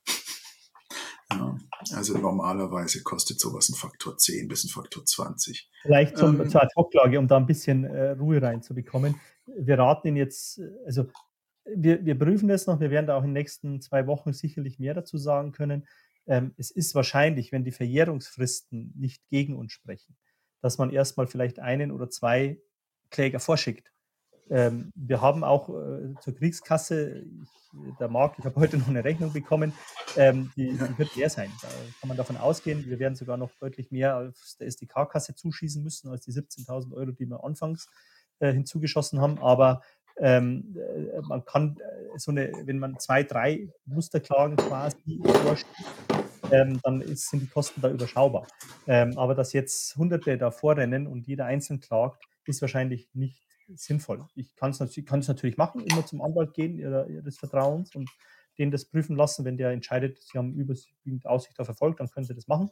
Ähm, aber wahrscheinlich ist es nicht, aus unserer jetzigen Sicht ist es wirtschaftlich nicht sinnvoll, wenn da Tausende alleine eigenständig klagen. Dann eine Frage, wie kann es sein, dass Frau Morsel da so daneben lag? Naja, ähm, das ist ein neues Gesetz und ähm, da ist vieles nicht klar. Das kennen Sie, glaube ich, und deswegen gibt es ja auch äh, juristische Diskussionen, die sich über Jahre hinziehen, bis dann irgendwann ein EuGH oder ein Bundesverfassungsgericht entscheidet. Ähm, und hier ist es ähnlich. Das ist ein neues Gesetz. Vieles ist nicht klar, vieles ist nicht geregelt und dann kann man das links oder rechts argumentieren. Das ist einfach so. Das ist die Erklärung, weshalb äh, die Ansicht von Morsel nicht durchgedrungen ist. Geirrt hat er sich nicht. Ich glaube, die Ansicht von ihm ist vertretbar, aber das Gericht hat die Ansicht nicht geteilt. Und was, es kam noch die Frage auf, was denn aus Sicht des Gerichts die Gründe sein könnten, dazu zu stimmen. Wir werden nicht über äh, die Motivation des Gerichts spekulieren, die wir nicht kennen. Das ist unseriös, machen wir nicht. Muss ich jetzt warten oder doch die Aktien verkaufen? Ähm, wir geben Ihnen keine Anlageempfehlung. Das heißt, ähm, ob Sie warten müssen oder die Aktien verkaufen oder halten, ähm, dazu geben wir Ihnen keine Anlageempfehlung. Gut, und vielleicht berücksichtigen Sie die steuerlichen Implikationen, das kann ich Ihnen noch sagen. Ähm, in Deutschland gilt seit äh, Scholz-Ära, seit äh, Januar 20, ähm, die Regel, dass man Verluste ähm, bei Totalverlusten nur bis maximal 20.000 Euro von der Steuer absetzen, also steuerlich verrechnen kann mit Gewinnen. Ähm, das heißt, wenn Sie jetzt größere Verluste haben sollten, haben Sie das im Hinterkopf, dass wenn Sie das nicht mehr verkaufen können und irgendwann wertlos ausgebucht wird, ähm, sie vielleicht die ja, Verluste nicht mehr steuerbar verwenden können, also nicht mehr verrechnen können mit Gewinnen. Dann ist die Frage Beweise, wie sehen definitive Beweise aus? Also wir müssen für die Ad-Hoc-Klage müssen wir im Grunde dartun können, beweisen können, dass die Gesellschaft schon vor dem 15.12.22 wusste, dass die Gläubiger definitiv nicht verlängern werden und dass die Verhandlungen mit den Gläubigern aussichtslos sind. Dafür ist am besten geeignet eine E-Mail, in der die Gläubiger mitteilen, liebe Steinhoff-Gesellschaft, wir werden nicht verlängern, die Verhandlungen sind endgültig gescheitert. Punkt. Hier ist der Restrukturierungsplan, den ihr jetzt umsetzen müsst. Den wollen wir haben, alles andere nehmen wir nicht an. So, und das am besten mit Unterschrift, Datum und so weiter. Das werden wir natürlich nicht haben. Ähm, Vorstandsprotokolle, in denen das diskutiert wurde, Pressemitteilungen, aus denen sich ergibt, Mensch, Sie wussten das. Pressemitteilungen vielleicht der Gläubiger, die gesagt haben, nee, wir werden nicht verlängern. Irgendwelche Finanzberichte der Gläubiger, aus denen hervorgeht, dass die Gläubiger nicht verlängern werden. Das sind all diese Dinge, ähm, die als Beweis taugen können gibt es Berechnungen, was die CVRs wert sind? Also was von Faber Riley? Nein, Faber Riley hat da keine Berechnungen angestellt und kann da auch keine seriösen Berechnungen anstellen, weil uns dazu die Daten fehlen. Das sind die Management Projections intern. Ähm, was meint das Management? Wie werden die Unternehmen laufen? Also wir können keine Aussagen dazu geben, was die CVRs an Geld bringen und Faber Riley hat es auch nicht berechnet und könnte das auch nicht berechnen. Äh, eine Frage an mich, ob ich die Ad-Hoc-Klagen durchführen würde. Ja, das würde ich machen, aber sicherlich nicht ehrenamtlich. Dann können die CVRs nochmal verlängert werden. Ähm, die CVRs, nein, ähm, die äh, hängen am, am WOA ähm, und ja, die berechtigen halt zum Bezug von 20 Prozent des Übergewinns quasi, wenn was überbleibt nach Bedienung der Verbindlichkeiten. Aber Sie müssen sich ähm, bewusst sein, die Verzinsung der, der Verbindlichkeiten, das sind 10 Milliarden Euro, läuft weiter und die bekommen weiterhin hohe Zinsen von 5 äh, bis 10 Prozent. Das heißt, die Verbindlichkeiten werden jedes Jahr mehr. Warum sollten denn die Hedgefonds jetzt quasi die äh, Verkäufe so schnell durchführen, dass quasi die Verbindlichkeiten ähm, eher bei 10, 11 Milliarden liegen und wenn dann die Erlöse höher sind, dann kann man immer eine Struktur finden, dass eben die Verbindlichkeiten noch weiterlaufen und später ausgeschüttet wird und die CVRs dann leer ausgehen. Also solange 20 ähm, Prozent der CVRs bei Dritten sind, werden doch die Hedgefonds hier nicht freiwillig 20 Prozent äh, verschenken. Man muss davon ausgehen, dass diese CVRs nur eine, ein Futter waren, um eben hier eine Zustimmung zu rechtfertigen auf der Hauptversammlung beziehungsweise später im, im Moorverfahren. Das sehe ich so. Ob das dann das Gericht auch so gesehen hat, muss man schauen, aber ich denke nur, dass das eine künstliche Konstruktion ist. Dann, es gibt jetzt den Hinweis auf die EU-Verbandsklage, die nun käme und damit werde in Deutschland eine Sammelklage eingeführt. Nein. Verbraucherschützer, Bundeszentrale Verbraucherband, Politiker mögen Ihnen erzählen, damit ist jetzt die Sammelklage da. Nein, ähm, das wird nicht der Fall sein. Das wird Ihnen nicht helfen in dem Fall hier. Es wird weiterhin so sein, dass die Möglichkeit der Verbraucher, einen kollektiven Rechtsschutz anzustrengen, in der Form dieser Sammelklage, wie Sie es aus den USA kennen, da wird weiterhin in Deutschland nicht der Fall sein. Warum? Weil Corporate Germany, Volkswagen, Deutsche Bank und wie sie alle heißen, das zu verhindern wissen. Das heißt, lassen Sie sich da keinen Sand in die Augen streuen, kein X für ein U vormachen oder auf gut Deutsch lassen Sie sich nicht verarschen. Das Ding heißt Verbandsklagerichtlinie, da wird es eine Verbandsklage geben. Die Politik wird Ihnen sagen, damit ist die Sammelklage da, aber es wird es unterm Strich nicht sein. Das nochmal abschließend zu den Gesetzgebungsvorhaben in Bezug auf Sammelklage. Ja, Whistleblower, bräuchten wir einen Whistleblower im Steinhoff-System? Ähm, das wäre immer gut. Sollen wir den über die SDK ködern? Nein, wir gehen nicht zu Leuten, um äh, die dazu zu verleiten, ihre Verschwiegenheitspflichten äh, zu verstoßen. um Gottes Willen. Ähm, wenn es einen Whistleblower gibt dann, oder eine Whistleblowerin, dann wendet die sich hoffentlich an die Presse und dann veröffentlicht die Presse das. Ähm, Whistleblower bei Steinhoff äh, ist sehr unwahrscheinlich, dadurch, dass das Unternehmen sehr klein ist, ist ja nur eine Holding hat, glaube ich, nur sechs, sieben Mitarbeiter. Ist die Hoffnung, dass dort ein Whistleblower von sich aus nach vorne kommt, ähm, ist gering. Also Kosten Dann die Frage, äh, Kosten für die Ad-Hoc, das können wir heute nicht seriös sagen. Das können wir heute nicht seriös sagen. Das hängt auch davon ab, wie groß ist der Schaden und so weiter. Das können wir heute nicht seriös sagen. Das muss jeder individuell dann berechnen. Können Sie bei Prozesskostenrechner googeln, dann können Sie das mal ähm, ja, schauen. Genau, wäre. nehmen Sie Ihren Schaden und dann gehen Sie Prozesskostenrechner. Bei Google finden Sie das Prozesskostenrechner, können Sie die Schadenssumme als Streitwert eingeben. Dann gerichtliches Verfahren, erste Instanz, zweite Instanz. Dann sehen Sie, haben Sie eine Idee, wo die Kosten hingehen. Gut, dann Rechtsschutz. Da müssen Sie mit Ihrer Rechtsschutzversicherung sprechen. Aber seit Telekom 2000 decken nur noch, ich glaube, drei Rechtsschutzversicherungen in Deutschland. Ähm, Typischerweise sind, ja, sind Kapitalanlagesachen vom Rechtsschutz ausgenommen zwei Ausnahmen. Sie haben einen ganz besonderen Altvertrag oder aber Sie haben einen speziellen Vertrag zu Kapitalanlagenrechtsschutz abgeschlossen. Schauen Sie in Ihre Rechtsschutzbedingungen und da werden Sie sehen, ob Kapitalanlagen umfasst oder ausgeschlossen sind, typischerweise ausgeschlossen. Genau, dann ähm, ein Punkt, diese Art der Unternehmenssanierung wird Schule machen.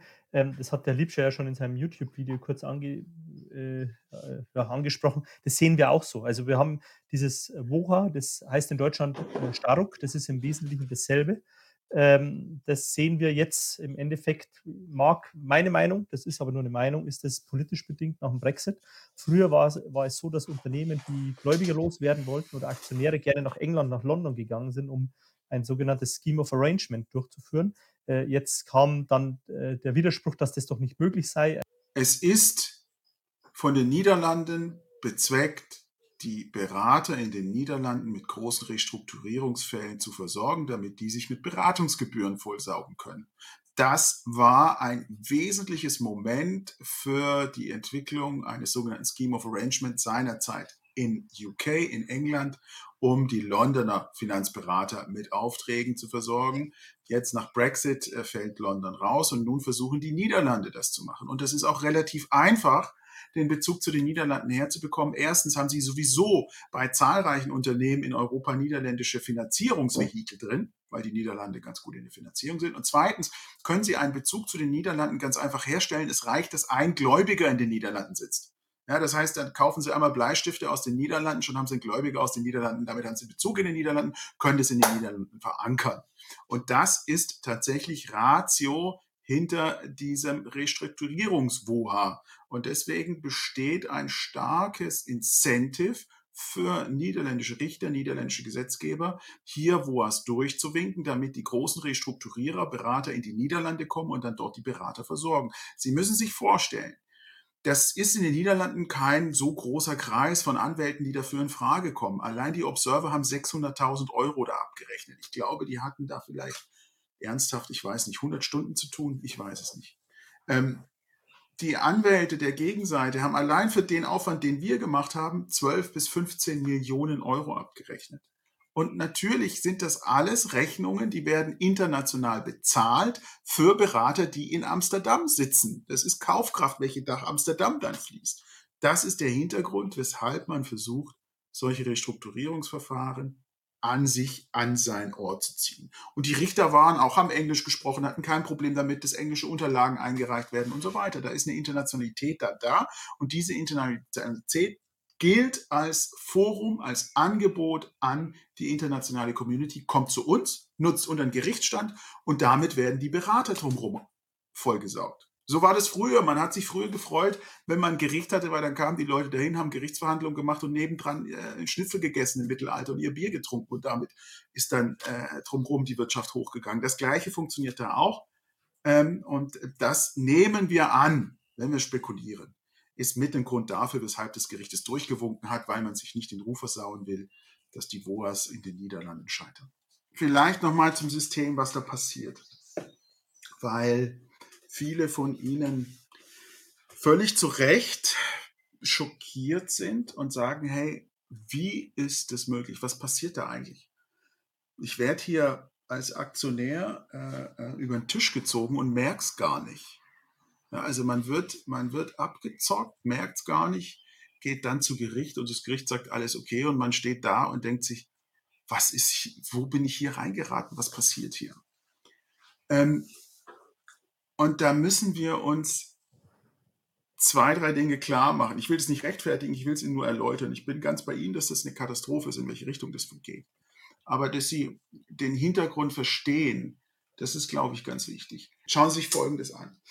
Sie wissen, wenn Sie Aktionär eines Unternehmens sind, dann bestimmen Sie als Aktionär, als Eigentümer die Geschicke des Unternehmens, vermittelt über den Vorstand, aber letztlich Sie als Aktionär sind Eigentümer des Unternehmens, Sie bestimmen die Geschicke des Unternehmens. Normales Aktienrecht, normales Gesellschaftsrecht, für Sie ganz normal. Sie gehen zur Hauptversammlung, wählen Vorstand, wählen Aufsichtsrat, äh, und ähm, also nicht wählen Vorstand, wir wählen Aufsichtsrat und der Aufsichtsrat wählen Vorstand. Das heißt, Sie als Aktionäre haben im normalen Lauf der Aktiengesellschaft den einzigen beherrschenden Einfluss.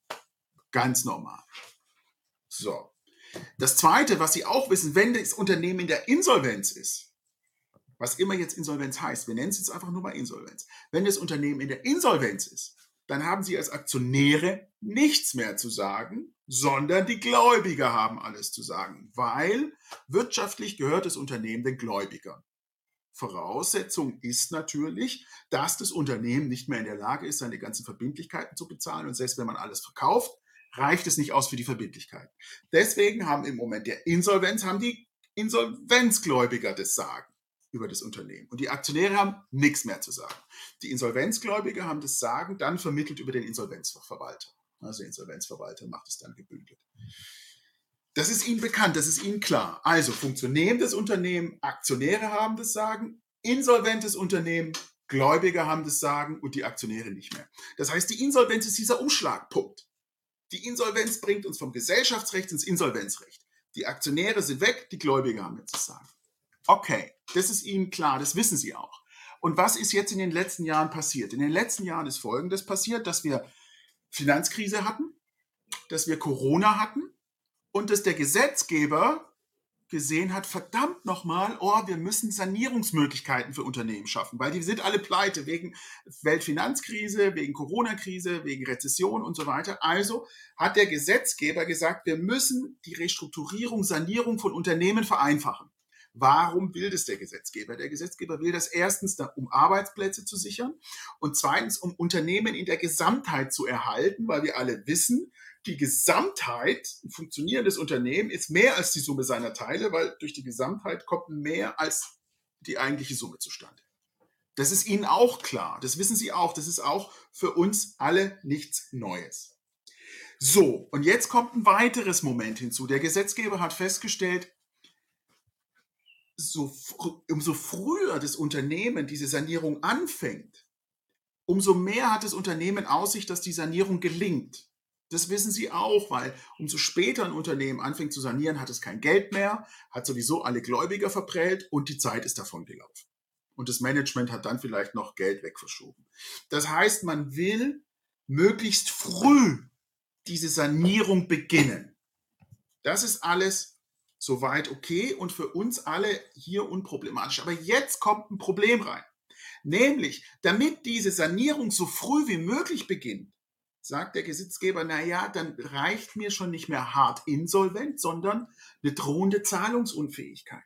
Das heißt, er öffnet diesen Eintritt in diese Möglichkeit Sanierung, Insolvenz, fängt er an, die Voraussetzungen abzumildern. Und da kann ich jetzt anfangen, als Mehrheitsaktionär oder als Gläubiger, dran zu drehen, indem ich sage, oh, ich fange jetzt an mit den Bewertungen zu machen, drohende Zahlungsunfähigkeit, wann ist es, wann ist es nicht.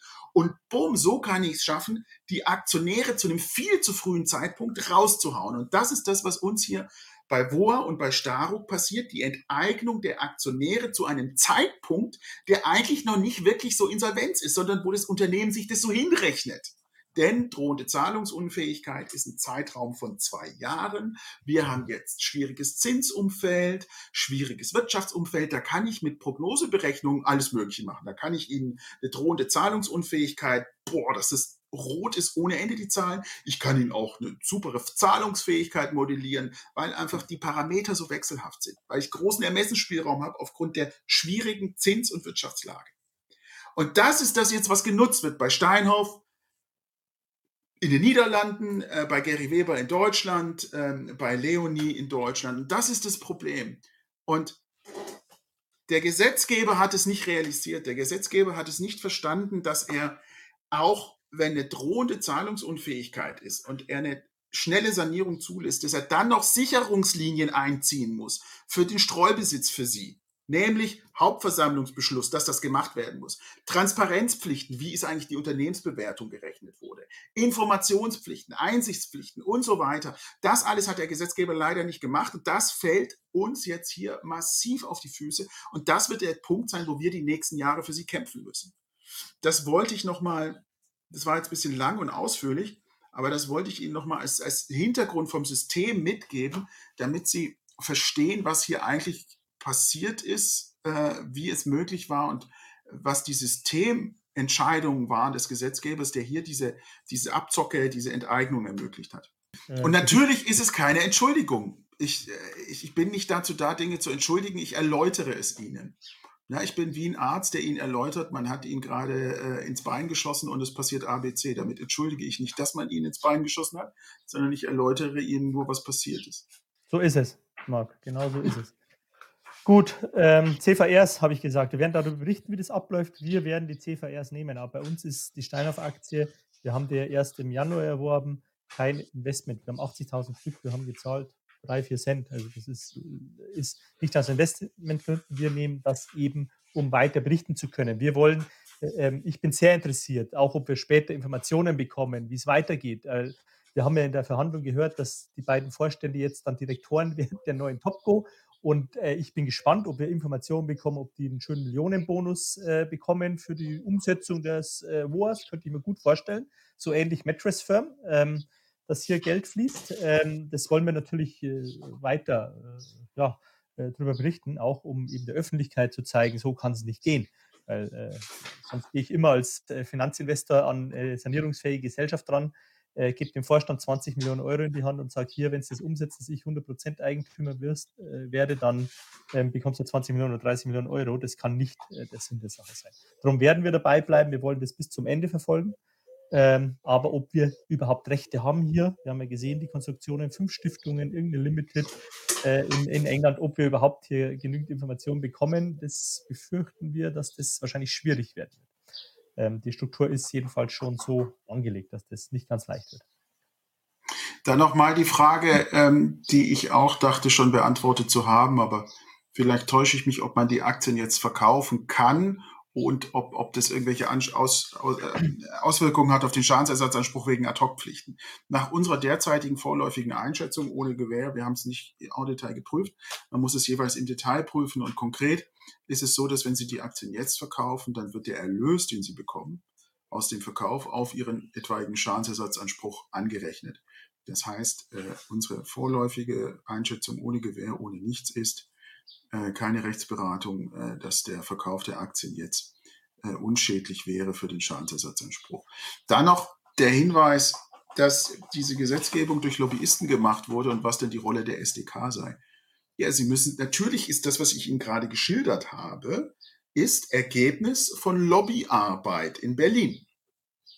Ähm, und diese Lobbyarbeit wird von der Finanzindustrie, von großen Hedgefonds, von Versicherern und dem, dem sag ich mal, den groß interessierten Kapital, welches sie hier jetzt gegen sich gehabt haben, wird gemacht. Und es gibt Untersuchungen, ich weiß es deswegen, weil ich hier in Berlin immer wieder für Gesetzgebungsvorhaben als Sachverständiger benannt werde im Bundestag und in Gesetzgebungsausschüssen. In Berlin gibt die Finanzlobby jedes Jahr 200 Millionen Euro aus, um diese Gesetzgebung in ihre Richtung, in ihrem Interesse zu steuern. 200 Millionen Euro. So, und die SDK ist zusammen mit dem Verbraucherzentrale Bundesverband und dann noch äh, Bürgeraktion Finanzwende von Herrn Schick. Wir sind die einzigen drei, die da äh, noch VZVK und sowas, das ist ein Ein-Mann-Unternehmen, ähm, Aktionsbündnis Minderheitsaktionäre, das sind zwei Leute. Wir machen das ehrenamtlich. Also da sind, ich bin mal ganz böse, zehn ehrenamtlich Tätige gegen eine 200 Millionen Euro Industrie. Und das ist der Grund, weshalb wir äh, in solchen Gesetzgebungsverfahren nicht durchdringen. Jetzt können Sie sagen, äh, das bringt nichts mit der SDK, ich trete aus. Es ist natürlich, sage ich mal, wir kämpfen da mit einem, mit einem Zahnstocher gegen ein Schwert.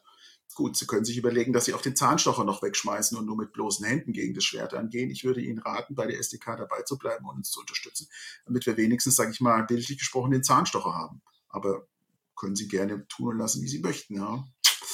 Ist schwierig. Austauschverhältnis Aktie zu CVRs, also man bekommt ein bisschen CVRs pro Aktie, das ist irgendwo festgelegt. Ja. Mhm. Die Frage diese Woche, diese Tage wurde viele Aktien aufgekauft, wir wissen nicht von wem und was dahinter steckt. Kann Leute sein, die spekulieren, das wissen wir nicht. Ähm, wie und wo werden die CVRs aufbewahrt? Das sind Zertifikate, die dürften wieder in England wahrscheinlich bei Computershare aufbewahrt werden. Ähm, das ist so bei denen der Marktführer. Das heißt, Computershare verwahrt, verwahrt die so wie Namensaktien. Also für ein Buch mit den CVRs werden wahrscheinlich dann ihre Adresse bekommen, ihre Daten von der Depotbank, wenn sie die eingebucht haben wollen und führt dann das Buch über die CVRs.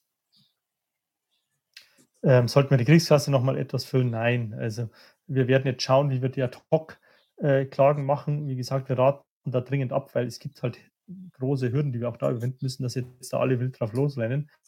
Ähm, da muss man mal schauen, vielleicht findet man einen Musterkläger ähm, und dann ist es auch finanziell, sage ich mal, im Rahmen, was die SDK auch alleine handeln kann.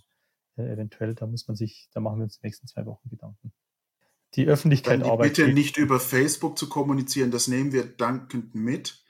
Äh, das das machen ich. nicht Ähm, Daniel Bauer und ich. Da müssen wir gucken, wie wir das machen. ne, Ja. das mache ich. Das, die meine mich, weil ich habe in der Steinhoff Facebook-Gruppe immer Mhm. ähm, mal, ich habe jeden Tag mitgelesen, ähm, um Infos zu bekommen, um Stimmung aufzunehmen und ähm, habe da ähm, drei, vier Mal, fünf Mal was kommentiert. Aber das werde ich unterlassen. Dann nochmal die Frage, welche Öffentlichkeitsarbeit machen wir bei den Umstrukturierungen?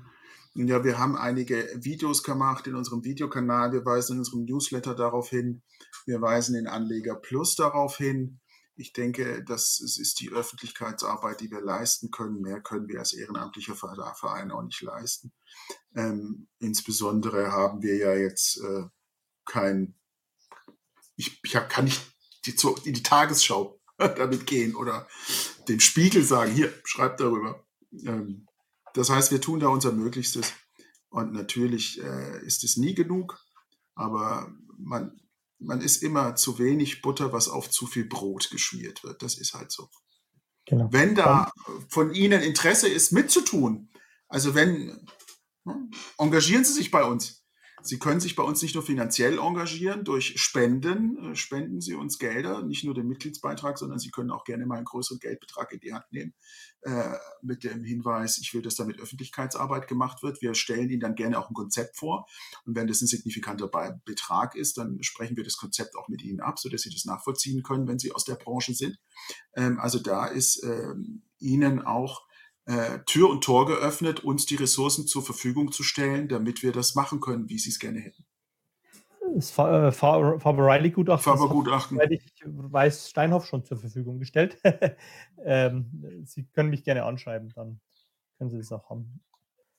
Kann man ähm. Wirtschaft vor acht auf die Schweinerei aufmerksam machen? Äh, wir sind da im ständigen Austausch mit den äh, Finanz, also sowohl Wirtschaftswoche, Handelsblatt, Börse vor acht, Wirtschaft vor acht, äh, Update Wirtschaft, Update Börse am Morgen bei der Tagesschau, äh, Panorama, Report, die Investigativmagazine, das sind alles Leute, mit denen wir ständig im Austausch sind. Aber da muss man auch tatsächlich sagen, dass oft die Antwort ist, das ist zu kompliziert, das interessiert die Zuschauer nicht.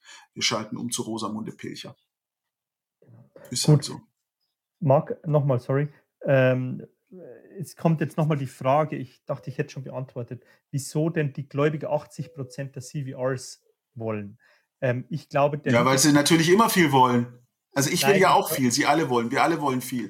Äh, also, Grund dafür, also einen sinnvollen ah, Grund ich auch mal gibt's nicht. ja, Nein, ähm, also der Louis Dupuy hat es anders dargestellt. Ähm, er hat dargestellt, die Gläubiger wollten alles, die haben ja die Anteile auch ähm, äh, die, die Aktien. Also es gibt dann neben den CVRs noch ADRs. Das muss man wissen. So kommt der gesamte äh, Kapitalfluss kommt im Endeffekt damit den Gläubigern zugute. Die Trusts bekommen ja nichts, die Eigentümer der neuen Topco, der neuen Obergesellschaft. Und die Gläubiger, hat der Louis gesagt, wollten 100 Prozent der, der Gewinne, also 100 Prozent der CVRs. Ähm, die CVRs haben sie dann nur eingeführt, weil er verhandeln musste, weil er den Aktionären was bieten musste, damit die auf der Hauptversammlung zustimmen würden. Er dachte ja nicht, dass da auf einmal der Herr Liebscher mit 25 Prozent der Stimmrechte äh, in Amsterdam auftaucht. Er dachte, da kommt der Pick, der Fonds wieder aus Südafrika und noch ein paar Verrückte wie in den Vorjahren. Ähm, und die dürften natürlich nur zustimmen, wenn sie irgendwas in der Hand haben. Das Gleiche war wahrscheinlich im Woha, dass die zugestimmt haben. Darum musste er diesen 20 Prozent äh, ähm, CVRs noch geben. Dann kann der Fonds wieder argumentieren, wir bekommen ja ein, ein, eine Gegenleistung. Warum sollte denn ein Fonds zustimmen für etwas, wenn er gar nichts bekommt? Also seine Enteignungszustimmung. Ah so können die argumentieren, die Fondsmanager, ja, schau mal, wir haben hier wertlose Aktien, die tauschen wir gegen wertlose CVR so ungefähr. ähm, und wir haben ja eine Gegenleistung bekommen. Wenn wir nicht zustimmen, ah, null. Also das war, glaube ich. Ich, ich habe die Frage anders verstanden. Ich habe die Frage, du hast die Frage so verstanden, warum bekommen die Aktionäre überhaupt 20 Prozent? Ähm, ich habe die Frage so verstanden, warum bekommen die Aktionäre nur 20 Prozent? Also die Aktionäre bekommen nur 20 Prozent, weil man natürlich, weil die Gläubiger alles für sich behalten wollen. Die Aktionäre bekommen immerhin 20 Prozent. Das ist die Begründung, die Ihnen Herr Bauer gerade, gerade gesagt hat. Ja. Unsere Emotionen, ja, die sind hoch, weil wir auch äh, auf Deutsch angepisst sind. Äh, ist so. Ähm, weil wir natürlich auch viel, ja, ja, ist ja, also, also wir haben Stunden an Tage an Arbeit da reingesteckt und stehen jetzt auch mit leeren Händen da. Wir hätten uns das auch anders erhofft. Wir hätten uns auch erhofft, dass wir da gewinnen. Dann hätten wir uns die Kosten, den ganzen Schmarrn von der Steinhoff auch erstatten lassen können, hätten ihnen die Dinger zurückzahlen können, die, äh, das Geld, das wir eingesammelt haben. Ähm, so haben wir uns das natürlich vorgestellt. Und äh, jetzt stehen wir mit leeren Händen da, äh, haben Heiden Arbeit, haben nichts dafür bekommen, haben einen Haufen Geld für Dritte ausgegeben. Ähm, das ist total unerfreulich. da brauchen wir nicht drüber. Ähm, nicht, ja. Ja, ich bin da, das gebe ich ganz echt zu, ich bin da auch schon ziemlich angefasst, ja. Ähm, weil wir uns einen anderen Ausgang gewünscht haben äh, und dann, ähm, wir haben natürlich da unglaublich private Zeit reingesteckt. Ähm, und ähm, dann ist man angefasst, weil man so ein Gerichtsurteil bekommt. Ähm, sehen Sie es mir nach, ja. Ist einfach so. Seien Sie froh, dass es mir nicht egal ist. Sondern dass ich so angefasst bin, ja. Sie müssen sich vorstellen, wir waren, ich persönlich bin erst im Dezember auf Steinhoff aufmerksam gemacht worden aus Ihrem Kreis. Ich habe Steinhoff immer eigentlich als hoffnungslos gesehen, aber ich habe das nie genau angeschaut, bis ich mir das auf Hinweis genauer angeschaut habe, gesehen habe, da sind ja eigentlich Vermögenswerte. Vor allem die Pepco, die läuft so gut, die wächst um 30 Prozent wahrscheinlich jedes, jedes Jahr, die nächsten Jahre, die machen einen Laden nach dem anderen auf, auch in Deutschland. Ähm, und habe dann erst im Januar sind wir wirklich da richtig tief reingestiegen, haben dann eine Kanzlei gesucht, haben nur Absagen bekommen. Das müssen Sie sich mal vorstellen, weil die alle mit Steinhoff involviert waren, äh, haben dann AMS gefunden, hatten dann das Riesenglück, dass wir so viele Stimmen, wie wir uns nie erträumt hatten, von ihrer Seite bekommen haben für die Hauptversammlung, konnten das verhindern, hatten dann nochmal Glück, dass Faber Riley gekommen ist, die vorher ja schon mit Steinhoff involviert waren. Wir haben, das, wir haben ja schon Finanzberater gesucht, die uns das machen. Die wollten da siebenstellige Beträge für. Äh, die hätten von vorne anfangen müssen. Faber hat das nicht für kleines Geld, waren auch schweineteuer, braucht man nicht drum rumreden, aber hatten schon die, den Input von vorher, mussten das nur updaten und kannten sich super aus in der Materie. Und wir hatten dann auch noch äh, viele Recht oder äh, Rechtsanwälte auf unserer Seite, sage ich mal, die, in, oder zumindest ein, der in Woher-Verfahren in die Gesetzgebung involviert war, der uns auch Recht gegeben hat. Wir hatten dann eigentlich am Anfang das Gefühl, wir kämpfen hier gegen einen Riesengegner und haben keine Chance und haben dann eigentlich das Gefühl bekommen, wir haben doch eine Chance und jetzt stehen wir leer da. Das ist total enttäuschend und ähm, wir mussten auch während des Verfahrens immer wieder die Strategie ändern, weil wir überrumpelt wurden. Äh, denken Sie nur mal dran, wir machen eine Analyse, was ist das wert, dann verkaufen wir auf einmal Pepco und Pepco-Aktien nennenswert. Dann äh, die HV gewinnen wir, haben ein eigenes Gutachten. Das war vielleicht ein Fehler, dass wir das denen zu früh zukommen lassen haben, Faber Riley. Eine Woche für später, nach Kenntnis, verkaufen die einfach Mattress Firm. ähm, äh, vielleicht hätten die Mattress Firm den Deal nicht verkündet, wenn das Faber Riley Gutachten nicht da gewesen wäre. Also äh, das ist natürlich Wahnsinn. Und auf der Hauptversammlung haben sie den Markt noch erzählt, ähm, sie hätten noch keine Gutachten. Dann zwei, oder zwei Wochen später haben sie das HOA beantragt und haben, legen die Gutachten vor. Natürlich hatten die die Gutachten, die haben uns eiskalt belogen. Und beim Verhandlung kam sie dann raus bei Gericht, dass sie das Gutachten schon im Januar in Auftrag gegeben haben. Aber uns erzählen sie im März, äh, wir haben kein Gutachten. Natürlich hatten die das schon vorliegen, sonst hätten sie ja nicht so schnell das HOA einleiten können. Und das war immer das Problem, die waren immer einen Schritt voraus. Ähm, und wir mussten immer hinterherhecheln, mussten dann zwischendrin immer reagieren, mussten dann als erstes Mal das HOA abwehren. Das war das Wichtigste, ähm, weil sonst werden wir mit, stehen, wie stehen wir mit dem da, wo wir jetzt dastehen, mit ziemlich leeren Händen. Und ähm, dann haben wir die, die, Sonderprüfung immer weiter nach hinter verschieben müssen, weil das WOA kam. Wir hatten dann auch keine Kapazitäten. Es hat sich teilweise mit CPUs, äh, Rechtfertigung, viele Sachen als nicht ähm, nachhaltig herausgestellt. Also da, da wir, haben wir einfach nicht recht, ähm, was aus der Community kam. Das heißt, es war eine Riesenarbeit. Und wir stehen jetzt genauso da wie Sie, betröppelt, haben zwar nur Zeit investiert, aber natürlich ja, wenn wir das in der Markt gearbeitet hätte, Mandanten betreut hätte, dann hätte er, keine Ahnung, x mal 300 Euro pro Stunde bekommen. So bekommt er null. Ähm, das ist bei mir genauso. Und das ist natürlich total enttäuschend. Darum sind wir auch ein bisschen äh, angefasst, auch heute Abend. Ja, das ist enttäuschend. Und dann sage ich, ja, ist enttäuschend. Ich will auch keinen Applaus von Ihnen, aber greifen Sie mich nicht an. Ja.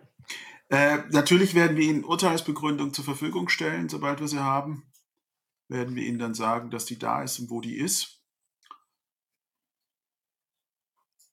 Ja, und äh, dann die Frage, haben wir geblufft oder nicht? Also natürlich äh, haben wir auch ähm, hier äh, denen ein Trostszenario vorlegen müssen, um sie zu motivieren, Steinhoff äh, sich mit uns auseinanderzusetzen. Und natürlich ist das Trostszenario immer mehr als das, was man eigentlich umsetzen kann. Und das ist, das ist klar.